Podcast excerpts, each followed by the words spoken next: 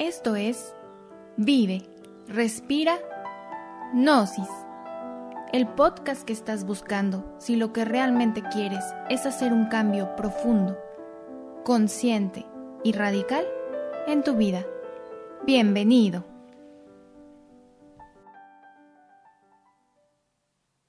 Hola, ¿cómo están?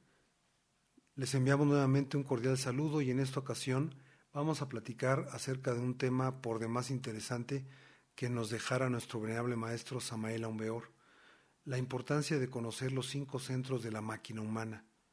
La importancia de conocerlos es eh, muy relevante si es que en realidad queremos eliminar el ego que llevamos dentro.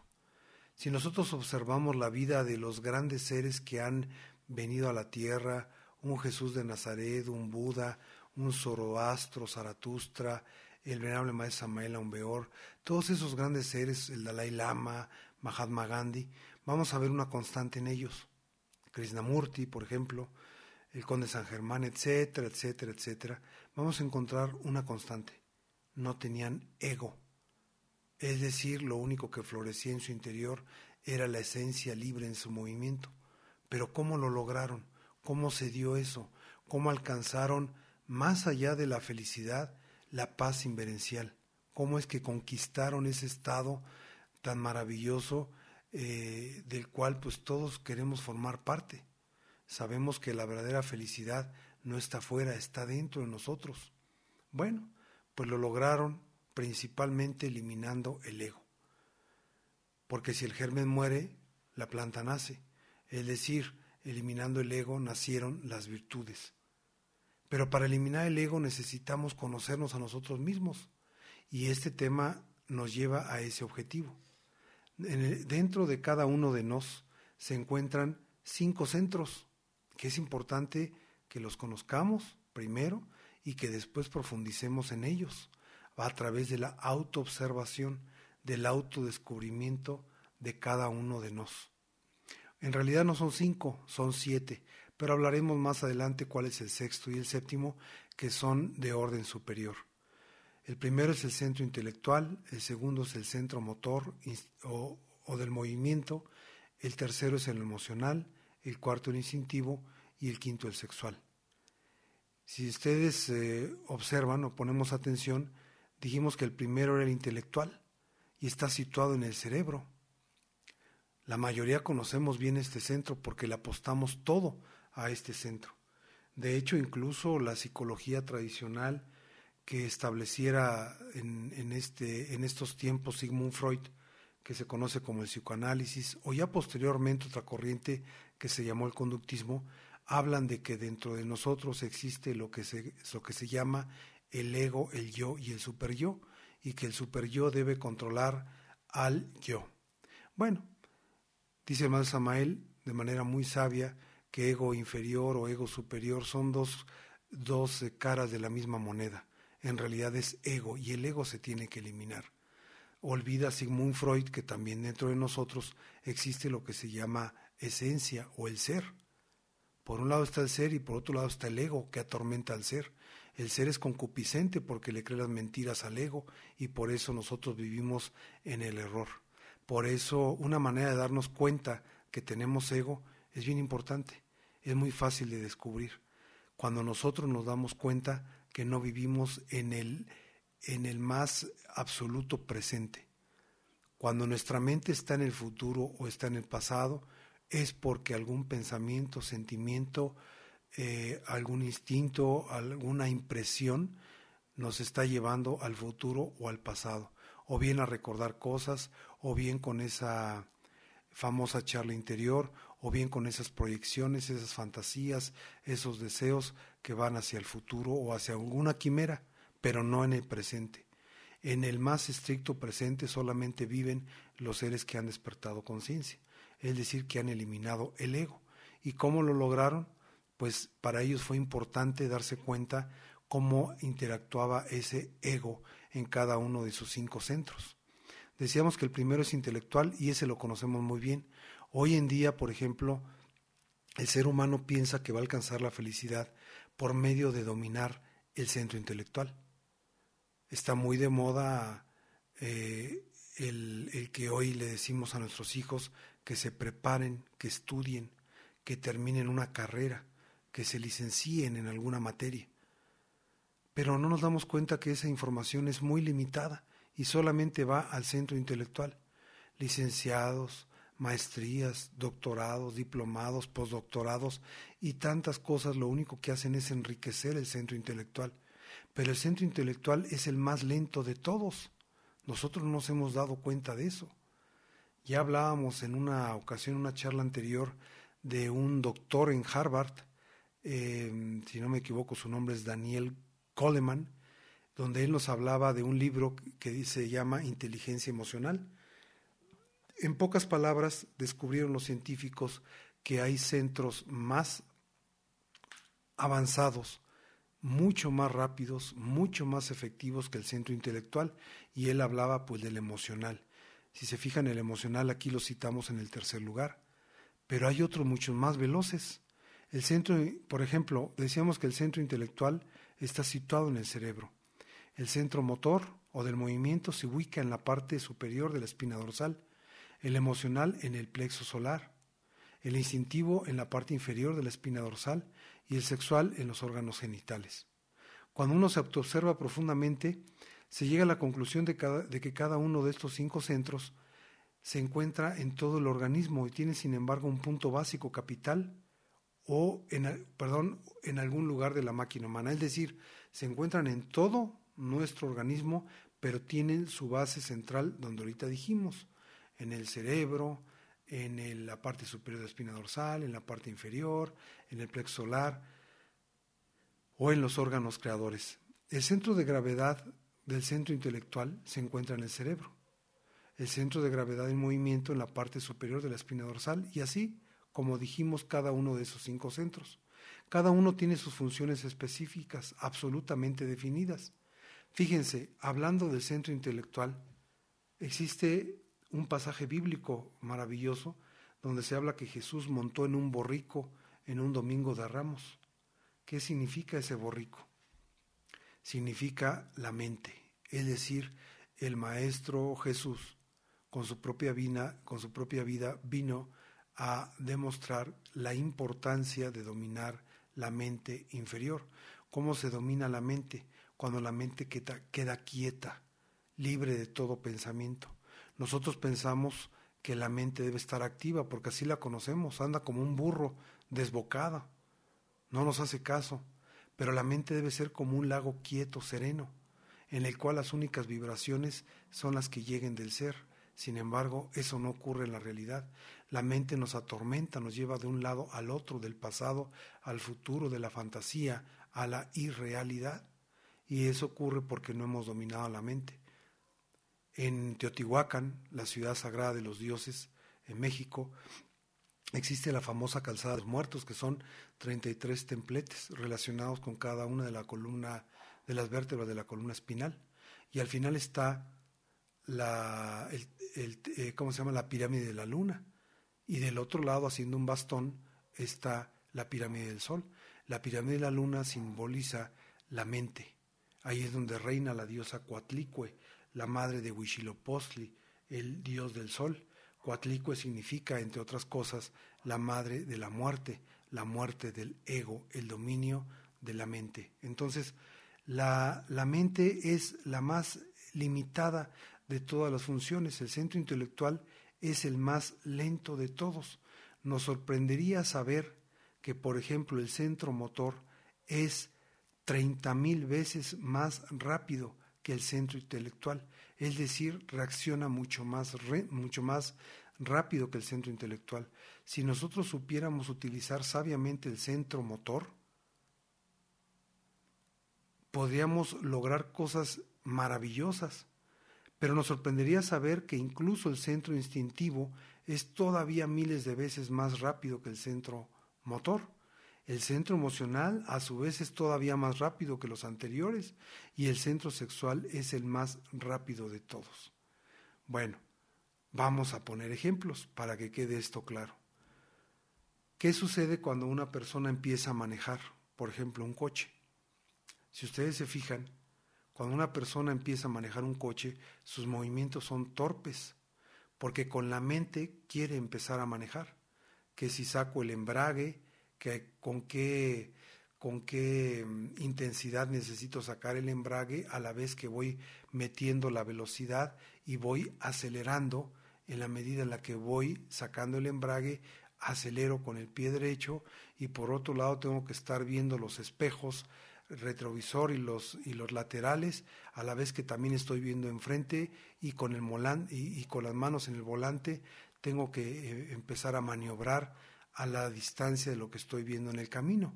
Todo eso es muy confuso para el centro intelectual y por eso los coches se paran a cada rato y por eso hacemos movimientos torpes y también hay accidentes y choques, porque el centro intelectual es el más lento.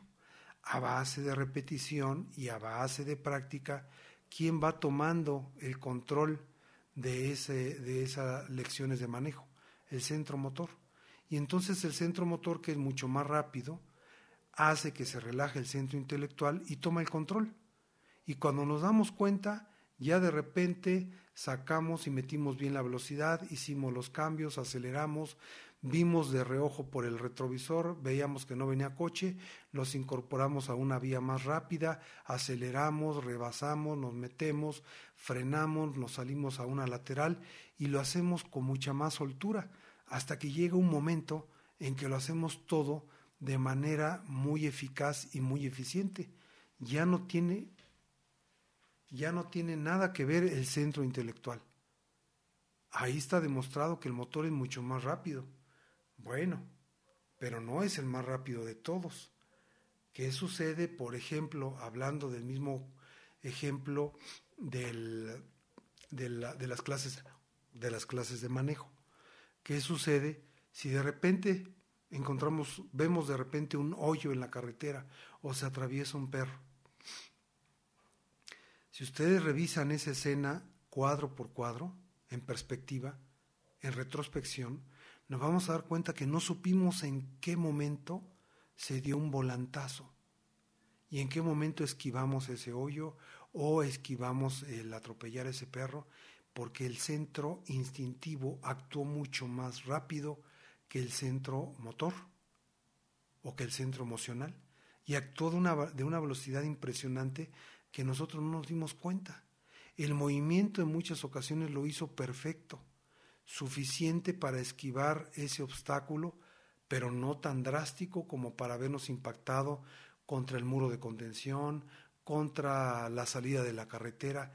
Fue un movimiento preciso. Ese es el centro instintivo todavía mucho más veloz que los centros anteriores. Y el último, por ejemplo, el centro sexual. Nosotros tenemos que ser este, muy juiciosos en esta parte. Cuando vemos a alguien del sexo opuesto, no estamos diciendo que todo tenga que ser lujuria. El instinto del hombre, dice el maestro Samael, es poseer. El instinto de la mujer es ser poseída. ¿Qué pasa cuando de repente uno ve a una mujer hermosa. Si nos diéramos cuenta, repito, cuadro por cuadro, instante por instante, nos daríamos cuenta que en una milésima de segundos nos dimos cuenta si esa mujer es hermosa y sobre todo si es afín a nosotros o no. Fíjense nada más la velocidad del centro sexual. Es todavía mucho más veloz. Obviamente en la medida en la que están atrofiados los centros eh, de la máquina humana por la invasión del ego, pues se va haciendo menos eficaz esto, ¿no? También es cierto que hay personas que, pues hasta con un palo de escoba volteas, ya como por instinto, como por lujuria, y pues para ti todos son afines o todas son afines, ¿por qué? Porque ya tienen muy atrofiados los órganos, pero en una base sana de correcto funcionamiento, eh, el centro sexual es mucho más eficaz que los anteriores. Ahora, ¿por qué explicamos todo esto? Porque es importante que nosotros vayamos conociendo a nosotros mismos y vayamos entendiendo la necesidad de ir caminando por senderos hasta ahora insondables.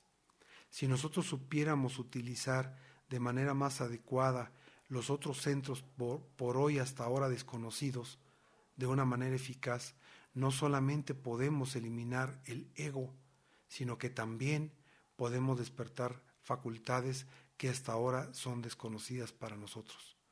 Entonces, miren ustedes, ¿qué sucede, por ejemplo, hablando ahora de todo esto que estamos diciendo aplicado a la muerte del ego? ¿Qué pasa cuando una persona empieza a morir en sí mismo? Pues primero empieza a observar cómo funciona, por ejemplo, el ego de la codicia, en dónde se manifiesta. Ah, pues se manifiesta en el centro intelectual. Pero también, ¿por qué? ¿Por qué me doy cuenta que se manifiesta en el centro intelectual?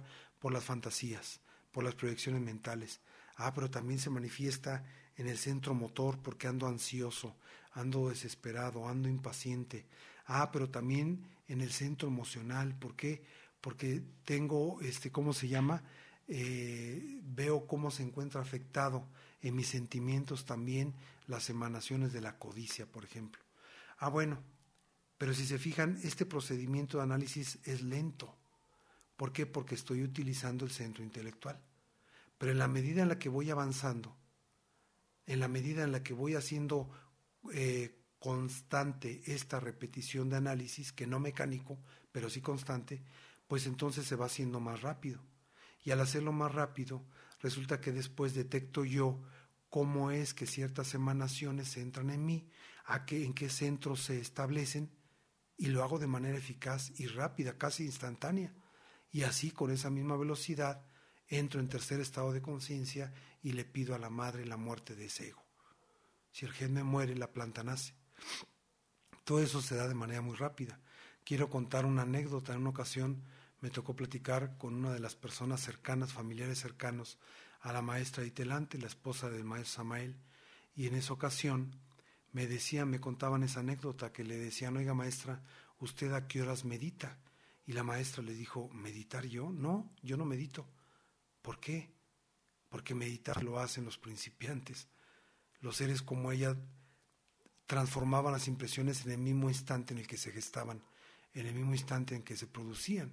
Por lo tanto, ya no había necesidad de, de entrar en un estado de meditación profunda para hacer un eh, ¿cómo se llama? Desembramiento, ¿cómo, ¿cuál es la palabra? Desmenuzar, pues, la escena para darnos cuenta qué ego se manifestó en tal situación eh, y, a qué profundidad, porque pues ya después hablaremos también de los niveles subconscientes, 49 niveles subconscientes e infraconscientes y subconscientes en los cuales los egos se manifiestan en nuestro interior. Entonces, pues eso ya lo hacen los maestros de manera, eh, digamos que instantánea, producto de qué? De aplicar eficazmente pues eh, el manejo de estos cinco centros de la máquina humana. Decíamos que también hay otros dos que son de orden superior, esos, esos este, centros son de orden superior y es el centro emocional superior y el centro mental superior. Esos dos centros no los vamos a tocar ahorita porque, como decíamos, son de orden superior. Nosotros no podemos todavía eh, acceder a conocer qué es lo que se siente vibrar bajo el dominio de un centro emocional o mental superior, lo que se conoce como el, el manas superior o el centro emocional superior. Entonces, eh, hasta ahí vamos a dejar esta pequeña charla simplemente como una, como una prueba, como un testimonio de la importancia que reviste en nosotros ir conociendo y dándonos cuenta que tenemos centros mucho más veloces que los que, bueno, que quizá el único que hasta ahora conocíamos de todos es bien sabido el centro intelectual. Miren, les voy a contar una anécdota que a mí me pasó cuando tuve un trabajo en una, en, una época X. En esa ocasión, eh, mi jefe, bueno, yo tenía cargo, les he de decir, eh, yo tenía cargo, fíjense, 270 personas estaban a mi cargo. Yo nada más había terminado la carrera y era el único de los eh, de los, em, ¿cómo se llama? De, los funcionarios de segundo nivel, pues, de la segunda línea. El que estaba en la primera línea, pues era el jefe de todos, ¿no? Entonces, en esa primera línea, era yo el único que nada más tenía licenciatura. mis compañeros tenían el que menos maestría y los demás casi todos doctorado, postdoctorados y no sé cuánta cosa, ¿no? Entonces, como dicen por ahí coloquialmente, hasta el más chimuelo mascaba chicle, menos yo. Y en una ocasión me manda a llamar mi jefe y muy reflexivo, muy sereno, me dice, siéntate, quiero hablar contigo. Oye, ¿te acuerdas que te encargué este asunto? Eh, un asunto muy importante que, que, revestía una gran trascendencia para el funcionamiento de, pues, de toda la institución. Y me lo encargó a mí y me dijo, ¿en cuánto tiempo me lo resuelves? Y yo recuerdo que le dije, oiga, pues, deme una semana. Y dicho y hecho, a la semana quedó 100% resuelto de una manera correcta. Y me dice, pues ese asunto se lo había encargado a un especialista, uno de los hombres que tenía el currículum más eh, choncho, más gordo, este, que uno pudiera imaginarse o que yo había visto hasta ese entonces. El doctorado ya le quedaba poco, aparte tenía muchísimas cosas más. Em, y me dice, se lo había encargado a él. ¿Sabes lo que hizo? Me entregó tres carpetotas y de hecho me las enseñó. Y esas tres carpetas, como conclusión, era que no se podía hacer nada. Se aventó tres meses haciendo esas tres carpetotas, no solamente él, sino un equipo de colaboradores haciendo análisis, contraanálisis, reflexiones, investigaciones, cuadros sinópticos y no sé cuánta cosa, para llegar a la conclusión de que no se podía hacer nada. Levanté el teléfono, te hablé a ti y quedó resuelto en ocho días. ¿Sabes qué? Contéstame algo. Tú has estudiado, ¿qué, qué, qué estudios este, superiores a la, a la licenciatura tienes, de posgrado? Híjole, yo me sentí como un poco apenado, ¿no? Le dije, no, pues no, no, no, no, no, no tengo, no la completo. Sinceramente yo estaba en estos estudios gnósticos y aplicaba todo lo que aquí estamos viendo, lo que estoy diciendo ahorita. Y me dijo una grosería que pues no la puedo decir aquí y me dice, oye, te voy a pedir un favor, no te metas a estudiar esas, ya se imaginarán qué palabra. Dice, lo único que hacen es que te dañan el cerebro. Y lo dijo con otras palabras.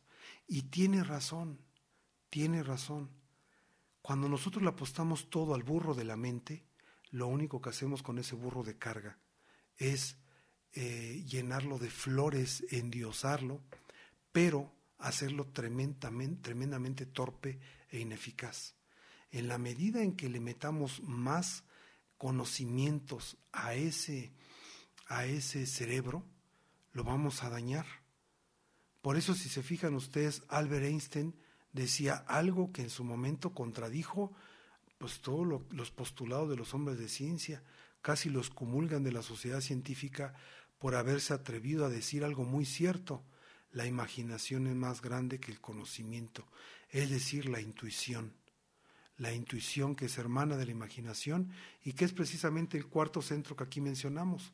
Es más grande que el conocimiento, que es el primero, el intelectual. Y ya, ya para irnos les cuento una última anécdota bien bonita que tiene que ver con esto. Había un rey y ese rey tenía un eh, consejero, como se habituaba en esas épocas, tener su consejero general. Pero ese consejero se le murió, era un hombre muy sabio, pero ya estaba viejito. Entonces, él tenía necesidad de contratar un nuevo consejero. Y entonces empezó a escuchar propuestas de los hombres que se, querían, se, se, creían aptos para el puesto dentro de la comunidad, dentro de su reino. Y llegaron muchos.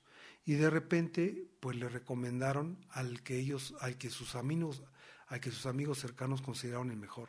Le dijeron, mi rey, escoge a ese. ¿Por qué? Porque ese es el hombre más preparado. Mira, tiene estudios de estos, tiene estudios del otro, tiene estudios de, de todo. Entonces, el rey se iba a decantar por esa posición, pero como era muy importante para él saber escoger consejero, pues buscó al hombre más viejo del reino y dijo, le voy a pedir un consejo, a ver qué me dice él. Lo mandó llamar y le dice, oye, ¿tú qué opinas de que quiero nombrar como consejero a fulanito de tal. ¿Qué, qué opinión te merece? Y le dijo mi rey, pues ese hombre sabe tanto que yo no sé a qué horas ha tenido oportunidad de constatar lo que dice. Es decir, lo único que sabe es repetir como perico lo que está escrito en los libros, pero en realidad no le consta nada. Y eso es lo que también los grandes sabios les llaman intelectuales de bronceado. Saben todo, pero no les consta nada. Lo han leído, pero no han vivido. En una ocasión, y ya con eso finalizamos, eh, yo daba clases en una ciudad X de Gnosis, y en esa ciudad me llegó un doctor, que no con esto estoy diciendo que los doctores en, en, ciertas materias pues estén descartados para estos estudios, por favor no me lo tomen así, pero sí es más difícil que ellos entren en esos estudios porque ya le han apostado tanto al intelecto que pues ya les cuesta mucho trabajo dejar, como dicen, poner vino nuevo en odre nuevo. ¿vea? Ellos por lo general quieren seguir cargando su odre viejo, su bagaje. Esta persona era un científico de Greenpeace, un biólogo marino muy destacado en el país, entonces pues llegó con todo ese bagaje cultural y pues me contradecía todo y no estaba de acuerdo. Y en una ocasión me dijo, oye, eso que tú dices del astral, ¿me lo puedes comprobar científicamente? Híjole, le dije, mira, pues no, la verdad no, no te completo. No, no tengo la capacidad, no te podría hacer una fórmula. Claro que sé que se explica, claro que sé que se explica con la fórmula que ya hizo Albert Einstein, ¿no? La velocidad de la luz al cuadrado por multiplicado por la masa, pues te llega, eh, ¿cómo se llama? A la energía. Eh, pero dije, no, no, no, yo, yo, yo de esas cosas no te sé explicar. Sin embargo, te he de decir algo, ¿no? Pues lo he comprobado, ¿no? O sea, no, no, no te puedo explicar, pero lo he comprobado.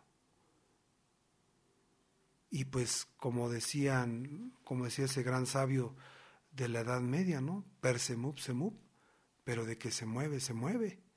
Entonces, discúlpame si, si mi bagaje cultural o intelectual no me da para explicártelo, pero pues lo he visto, lo he vivido, lo he tocado, lo he, lo he palpado, es como meter las manos al fuego y quemarte. A mí que me digan que no existe la cuarta, pues lo, lo más que puedo hacer es guardar un respetuoso silencio y darme la vuelta a irme. ¿Por qué? Porque lo he comprobado, las enseñanzas gnósticas se comprueban en los hechos. Y efectivamente no se comprueban con el centro intelectual, sino con otros centros de orden superior que iremos viendo más adelante ahora sí cómo activarlos. Parte de ellos pues están las vocalizaciones maravillosas que nos dejara el maestro Arnoldo Krungeler, pero iremos hablando de eso más adelante. Por lo pronto, gracias por estar atentos a este y otros temas. Paz inverencial.